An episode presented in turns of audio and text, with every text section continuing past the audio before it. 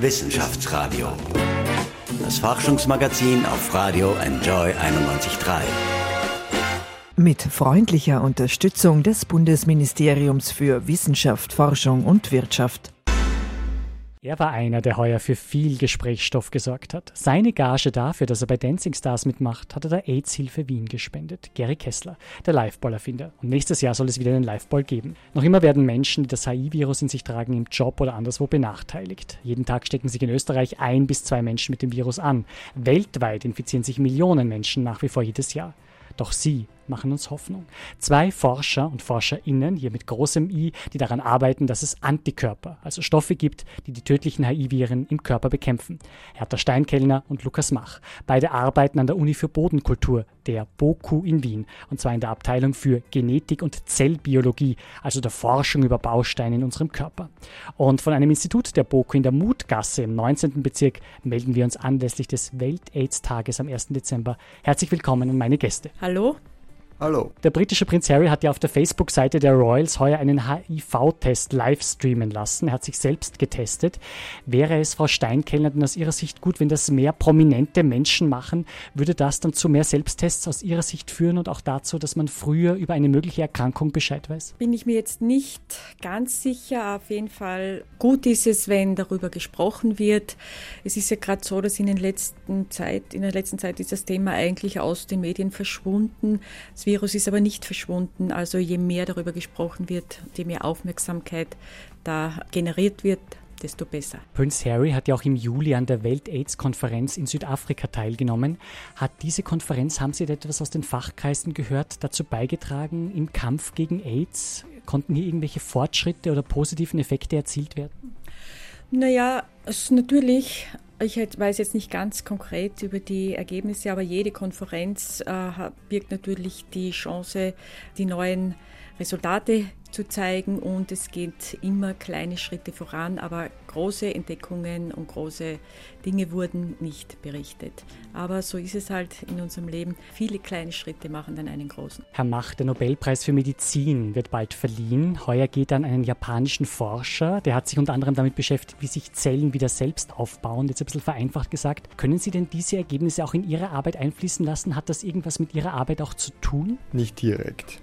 Aber der Preis für Zellbiologie im Bereich des Wiederverwendens von zellulären Kompartimenten wird sicherlich generelles Interesse in der Zellbiologie oder an der Zellbiologie fördern und damit auch für Aktivitäten wie zum Beispiel im Bereich der Impfstoffentwicklung neue Akzente setzen. Am 10. Dezember wird auch zum ersten Mal ein Nobelpreis für Datenschutz verliehen. Ist ganz neu. Es geht darum aufzuzeigen, wie wichtig es ist, dass unsere Daten sicher sind. Heißester Kandidat für den Preis ist Tim Cook. Der Apple-Chef hat sich ja geweigert, ein Handy für das FBI zu entsperren.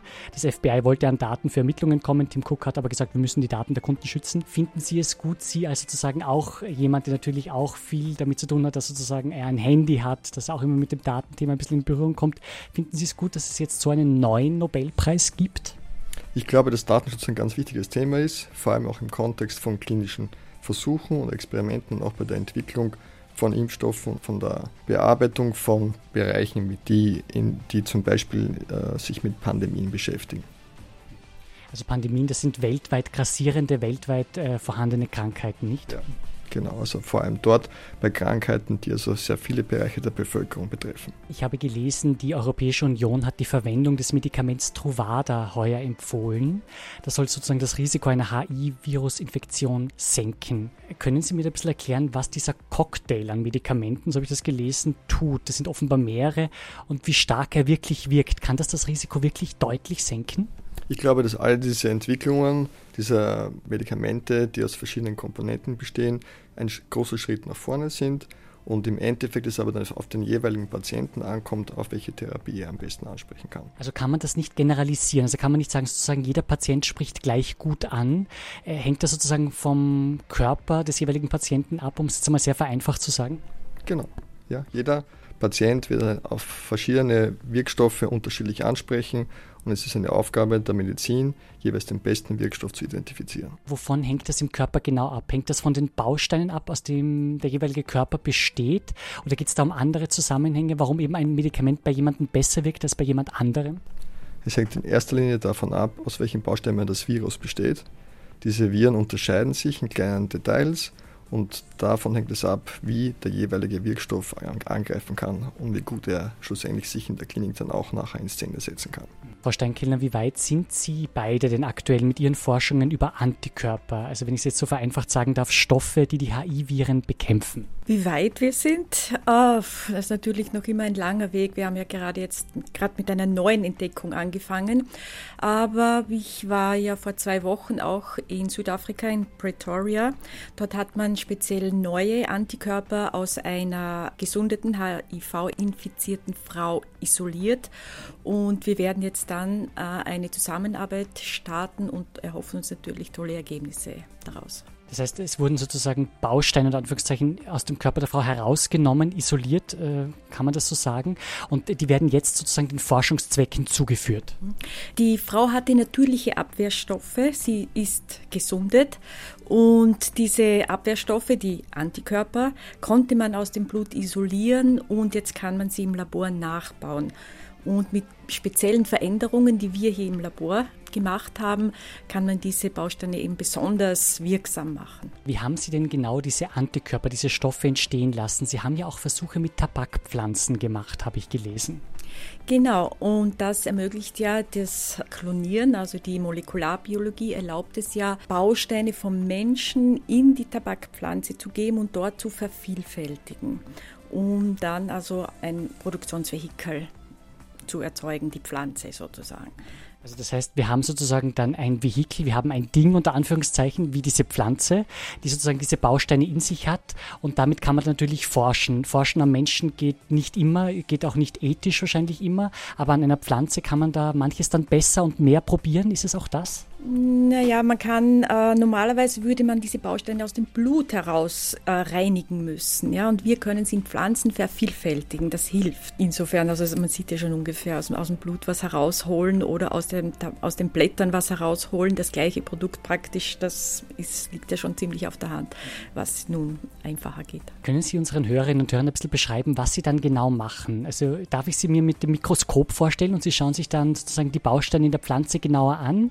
Oder schaut das ganz anders aus, dann in der praktischen Forschung? Wir machen natürlich auch sehr viel mit dem Mikroskop, aber eher so zum Überprüfen. Letztendlich reinigen wir es aus den Blättern. Wir bringen zuerst was rein in die Blätter, dort vervielfältigen wir es und äh, verändern es auch, um es hochwirksam zu machen und dann reinigen wir es wieder heraus und dann haben wir ein Produkt, das dann letztendlich getestet werden soll in klinischen Versuchen und wenn es also im optimalen Fall sollte es ein neues Medikament daraus entstehen. Also was für Rückschlüsse können Sie aus diesem Produkt, aus dem, was da entstanden ist, dann ziehen? Ja, wir können die äh, Aktivität dieses Produktes äh, bestimmen und wie es wirkt und welche Veränderungen wir äh, noch machen sollen, damit es noch besser wirkt. Das ist eigentlich der, das Um und Auf. Ja? Herr Mach, Sie haben ja auch schon Erfolge mit solchen Antikörpern, mit Stoffen, was die Bekämpfung des Ebola-Virus betrifft, gehabt. Damit sind Menschen in Amerika behandelt worden. Wie hat denn das funktioniert?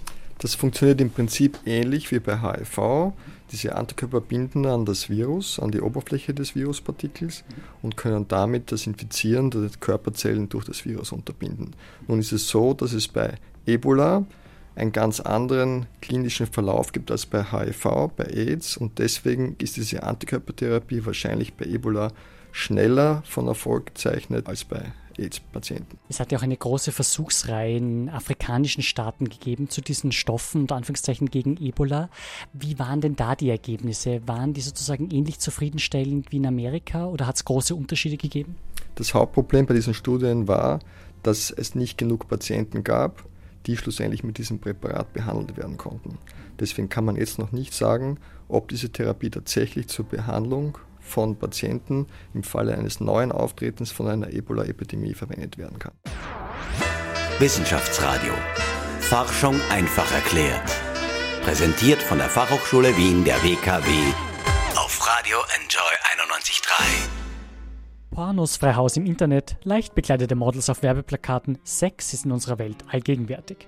Vielleicht werden hier oft falsche Vorstellungen transportiert und das Risiko einer HIV-Infektion beim Geschlechtsverkehr wird unterschätzt. Wie geht es uns in einer durchsexualisierten Welt ohne Tabus? Damit beschäftigt sich ein spannendes Event des Wissenschaftsministeriums, ein Science Talk, also ein Wissenschaftsgespräch. Michel Mehle meldet sich von dort. Quantität und Qualität des Koitus äh, ist ja in der Sexualforschung irgendwie ein Lieblingsthema. Also ich habe noch gelernt, in der Woche zwei, das schadet weder dir noch mir.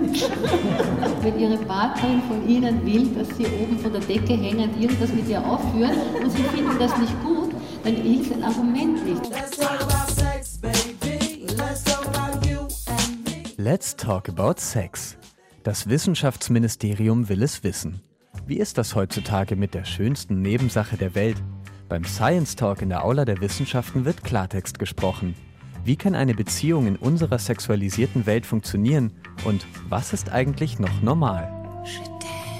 Noch nie, noch nie hat eine Generation vor uns das Glück, dass sie alles tun konnten. Also zu mir kommen Frauen, die sagen, um Gottes Willen, mein Mann sitzt jetzt, seitdem er vom Enkel gelernt hat, wie man mit dem Computer umgeht, nur mehr bei den ganzen Pornoseiten. In Amerika beginnt nun etwas, was ich sehr, sehr spannend finde, diese ganze Transgender-Geschichte. Also alles existiert gleichzeitig und das macht unsicher und das darf auch unsicher machen. Da kann man aber auch mal den Überblick verlieren. Wir wollen vorab das Wissen der Besucher testen. Kennen Sie die Beziehungsformen der neuen Generation? Was ist ein Mingle? Ein Mingle? Ein Mingle hast du gesagt, oder? Cool. Noch nie gehört. Das keiner von uns rein. Mixed Single ist so ein Begriff, ja, ja, offene ja. Beziehung. Ah, so eine, okay. okay. Dann eine andere Frage, was ist Ghosting? Das habe ich aber schon mal gehört. Wir sind auch schon so alt. Ghosting. Das auf einmal, vor allem durch Chatverläufe und Tinder und solche Geschichten, wenn du auf einmal nichts mehr hörst von einer Person. Also sie wie ein Geist sich auflöst im Nichts. Ich weiß nicht, ob ihr schon mal solche Erfahrungen gemacht habt, aber sowas gibt es auf jeden Fall. Okay. Und sehr leicht natürlich Tinder. Sag mir, was das ist. Dating App.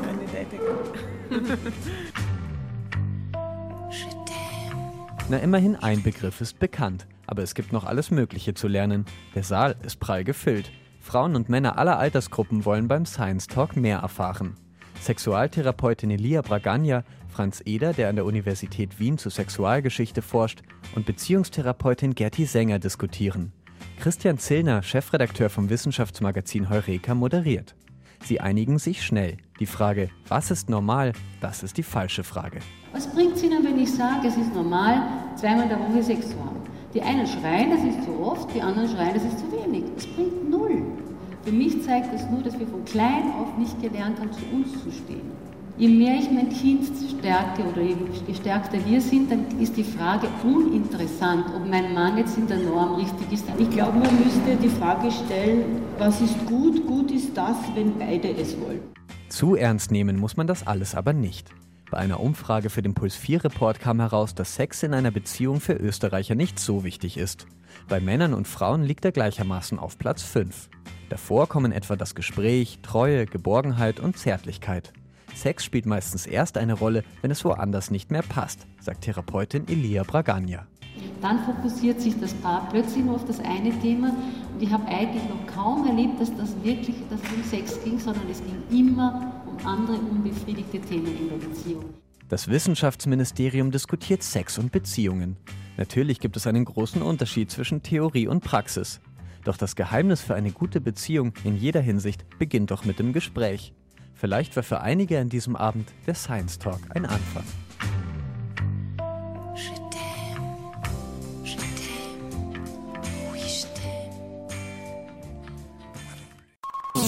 Wissenschaftsradio. Das Forschungsmagazin der FH Wien der WKW. Was ist denn das Herausforderndste an Ihrer beiden Arbeit? Wie hart und weit ist der Weg? Ich frage vielleicht einmal zuerst Sie, Frau Steinkel. Man braucht einen langen Atem. Forschung und vor allem die Forschung eines oder Entwicklung eines neuen Impfstoffes, man muss in Dekaden rechnen. Das ist so. Also über Jahrzehnte muss man rechnen. Wie erleben es denn Sie, Herr Mach? Ich glaube ja auch, dass es immer darum geht, das ideale System für den jeweiligen Wirkstoff zu finden. Das bedarf vieler Studien und oft auch der Zusammenarbeit mit vielen anderen internationalen Forschungsgruppen. Können Sie eine Prognose abgeben oder trauen Sie sich unter Anführungszeichen, wann AIDS heilbar sein wird? Ist das irgendwann in einigen Jahrzehnten denkbar? Ich glaube, dass es nicht darum geht, AIDS zu heilen oder Patienten oder Menschen tatsächlich vor einer AIDS-Infektion zu schützen, sondern es geht in erster Linie darum, die Symptome von AIDS möglichst gut zu behandeln. Mittlerweile sind wir zum Glück so weit, dass Patienten oder Leute, die an AIDS erkrankt sind, mit dieser Krankheit eigentlich sehr gut, sehr lange leben können. Das ist ja schon sehr, sehr viel. Frau Steinkeller, wie würden Sie denn sagen, wie funktioniert denn Ihr Teamwork? Ich glaube, wir, sind beide Profis in Zusammenarbeit äh, mit vielen Forschern und wir sitzen hier Tür an Tür und so hat sich natürlich zwangsweise was ergeben. Aber wir beide wissen, dass heute nur Teamwork zu wirklich guten Ergebnissen führt.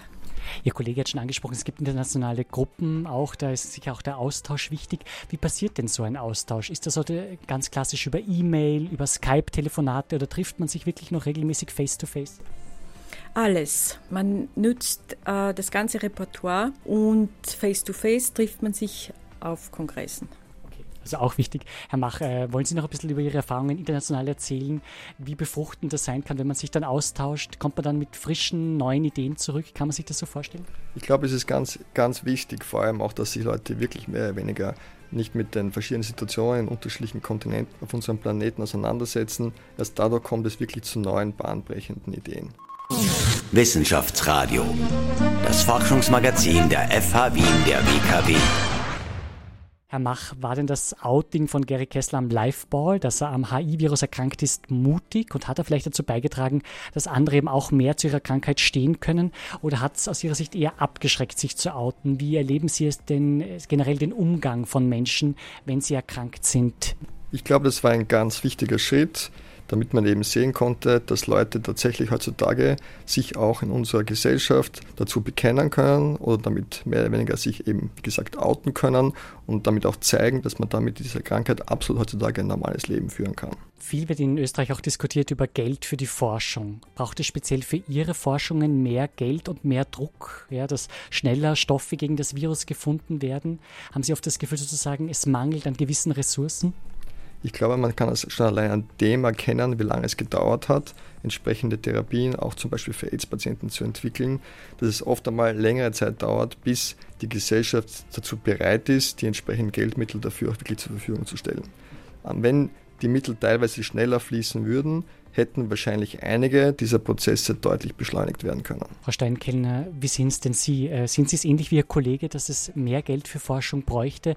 Es ist bei mir in der Sendung immer wieder geäußert worden von verschiedenen Leuten. Ja, die Forschung ist heute besonders kostenintensiv geworden durch äh, so die neuen Methoden, neue Geräte und jeder Cent wird gebraucht und in Österreich ist es halt leider so oder auch in Europa generell wurden die Gelder für Forschung eingefroren bis äh, reduziert.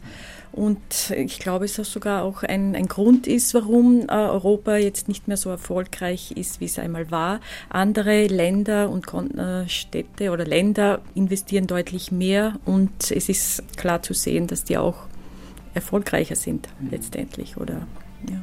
Mhm wenn Sie sozusagen äh, nach Amerika vielleicht reisen oder auf andere Kontinente, merken Sie, dass da die Forschung wirklich schon sehr, sehr weit voraus ist im Vergleich zu Europa? Haben die ganz andere Geräte? Haben die ganz andere Möglichkeiten? Nein, ich finde nicht, dass sie weit voraus ist. Aber ich sehe einen kleinen Trend, einen Umkehrtrend oder einen Abwärtstrend, den Europa leider im Moment äh, erfasst hat. Und es gilt hier schleunigst gegen zu arbeiten. Wie sehen denn jetzt Ihre weiteren Forschungsprojekte aus, Herr Mach? Was sind sozusagen die wichtigsten Projekte, die Sie jetzt noch bis Ende 2016 und dann auch im Jahr 2017 angehen werden mit Ihrer Kollegin? Was wir erreichen wollen, ist jetzt dieses System, das wir entwickelt haben für die Entwicklung von diesen Antikörpern gegen HIV, nicht eben auch für andere Antikörper, also andere Eiweißstoffe zur Behandlung von Erkrankungen eingesetzt werden können. Es gibt da noch viel zu tun und man kann auch noch andere Modifikationen in diese Proteine einführen, um damit ihre Eigenschaften zu verbessern. Heute gibt es ja schon einige Medikamente gegen äh, Symptome, gegen Anzeichen des AI-Virus. Also es kann sozusagen ermöglicht werden, dass der Mensch bis zu einem gewissen Grad noch ganz normal leben kann ja, äh, und nicht zu viele Einschränkungen hat. Wo sehen Sie sozusagen die neuen Möglichkeiten, quasi mit äh, Proteinen, mit Eiweißbausteinen, Baustoffen etwas zu tun? Ich glaube, die Idee dabei ist die, dass die gängige Therapie von Patienten mit AIDS, die eben auf verschiedenen kleinen Molekülen momentan beruht, nicht, die in verschiedene zelluläre Prozesse eingreifen können, durch diese Antikörper ergänzt werden kann. Und damit kann verhindert werden, dass dieser Patient, dass in diesem Patienten es wieder zum Auftreten von Viruspartikeln kommt. Also ist das das Problem sozusagen, muss man sozusagen die Nachproduktion, wenn man das so sagen kann, verhindern?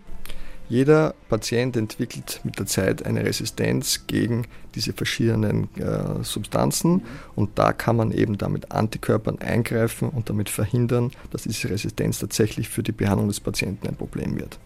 Also Resistenz bedeutet Abwehr, das heißt, es wird eine Abwehr entwickelt und es geht dann darum, sozusagen eben das irgendwie auszuschalten, diesen Mechanismus.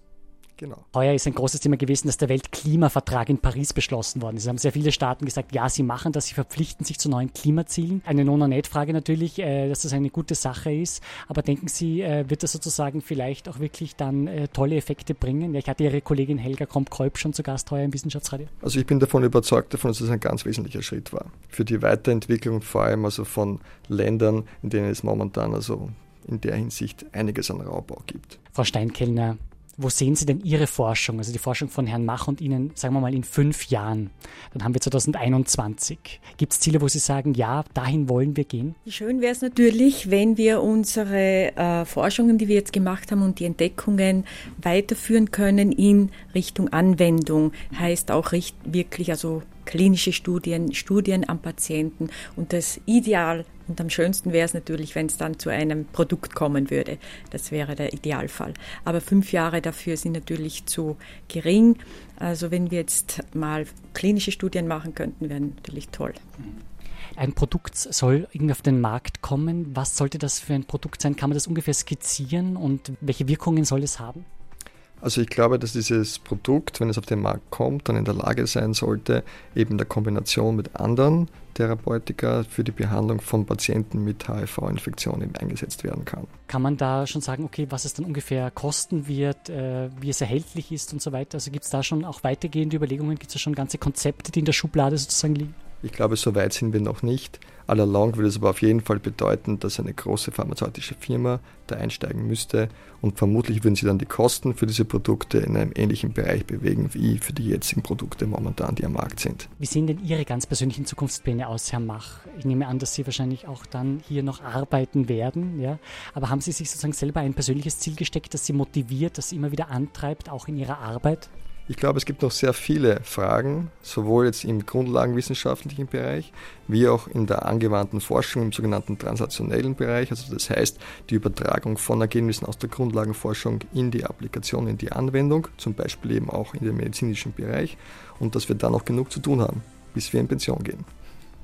Okay, und das ist bei Ihnen aber, glaube ich, doch noch ein bisschen hin, oder? Ja, aber die Zeit vergeht schnell. Wir haben viel zu tun. Wir haben einen großen Plan und wir hoffen, dass wir da alles so viel wie möglich halt umsetzen können. Wir sind hoch motiviert und freuen uns auf die Zukunft. Frau Steinkellner, erschreckt es Sie eigentlich, dass junge Leute sehr sorglos mit Sexualität umgehen, was die Verhütung betrifft? Das ist in Österreich immer wieder ein großes Thema, dass hier sozusagen die Gefahr eigentlich unterschätzt wird, ja, dass nicht wirklich mit Kondom oder wie auch immer verhütet wird?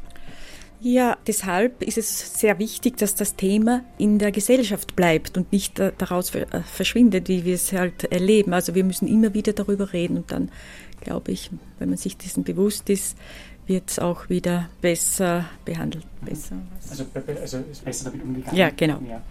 Herr Mach, wie sehen es denn Sie, vielleicht auch in Ihrem persönlichen Bekannten, Verwandtenkreis? Haben Sie das Gefühl sozusagen, dass die AIDS-Gefahr heute weniger stark eingeschätzt wird, als es vielleicht noch in den 80er, 90er Jahren war, als plötzlich das HIV-Virus ein großes Thema war?